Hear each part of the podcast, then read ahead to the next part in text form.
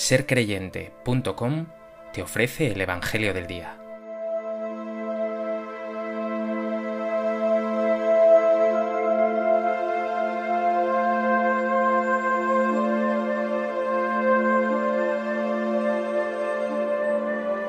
Del Evangelio de Marcos. En aquel tiempo se dirigió Jesús a su ciudad, y lo seguían sus discípulos. Cuando llegó el sábado, empezó a enseñar en la sinagoga la multitud que lo oía se preguntaba asombrada, ¿de dónde saca todo eso? ¿Qué sabiduría es esa que le ha sido dada? ¿Y esos milagros que realizan sus manos? ¿No es este el carpintero, el hijo de María, hermano de Santiago y José y Judas y Simón? ¿Y sus hermanas no viven con nosotros aquí? Y se escandalizaban a cuenta de él. Les decía, no desprecian a un profeta más que en su tierra, entre sus parientes y en su casa. No pudo hacer allí ningún milagro, solo curó a algunos enfermos imponiéndoles las manos, y se admiraba de su falta de fe, y recorría los pueblos de alrededor enseñando.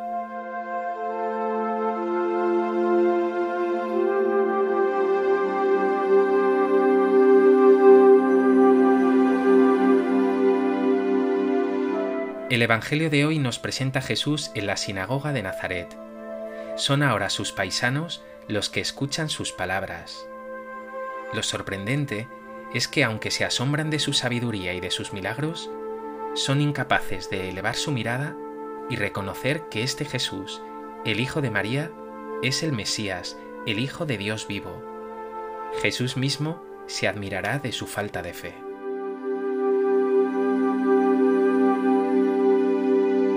A propósito de este texto del Evangelio de Marcos, me gustaría compartir contigo tres reflexiones. En primer lugar, puedes ver que la gente se asombra ante la sabiduría que presenta Jesús, ante los milagros que salen de sus manos. Es evidente que Dios está obrando en él.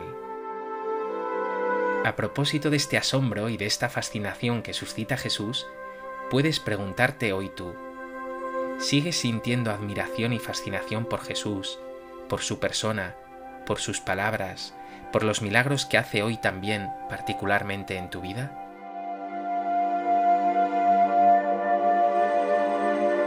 ¿O vives la fe con tibieza y el nombre de Jesús te suena ya a algo manido, a más de lo mismo?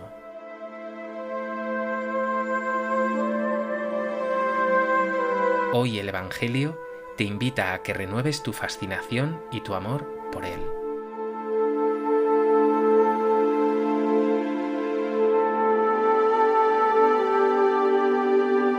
En segundo lugar, puedes ver que los paisanos de Jesús, los nazarenos, se quedan admirados con Él, pero finalmente no lo reconocen como profeta, menos aún como el Mesías de Dios. Se quedan en lo que ya saben, que es ese Jesús carpintero, hijo de María que han visto crecer en su tierra. Tal es así que Jesús exclama, no desprecian a un profeta más que en su tierra. Quizá también a ti te ocurra lo mismo y te sea especialmente difícil ser profeta en tu tierra, en tu casa, en tu trabajo, entre tus amigos.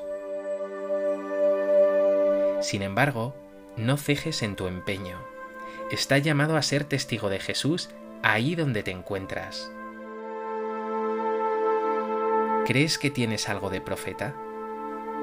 ¿Tus palabras y tus obras hacen que los que te rodean eleven su mirada a Dios?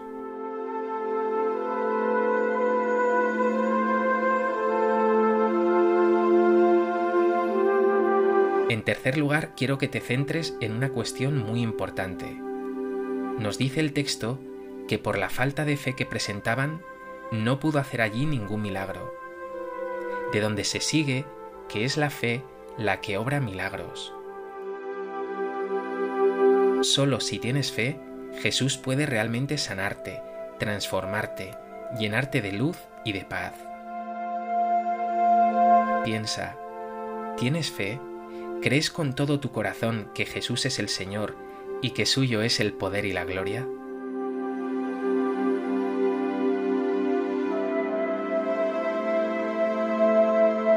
¿Crees en los milagros?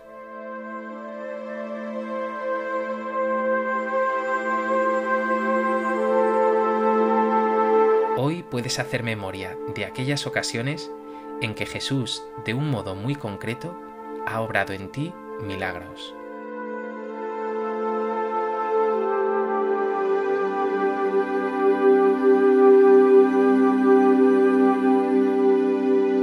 Pues que este Evangelio te anime en tu misión de ser profeta entre los que te rodean y fortalezca tu fe en Jesús, que obra siempre milagros en ti.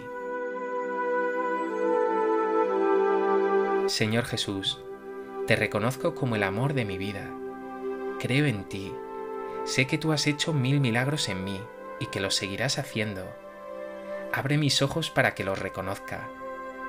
Y haz también de mí un profeta, testigo valiente de tu salvación y de tu amor.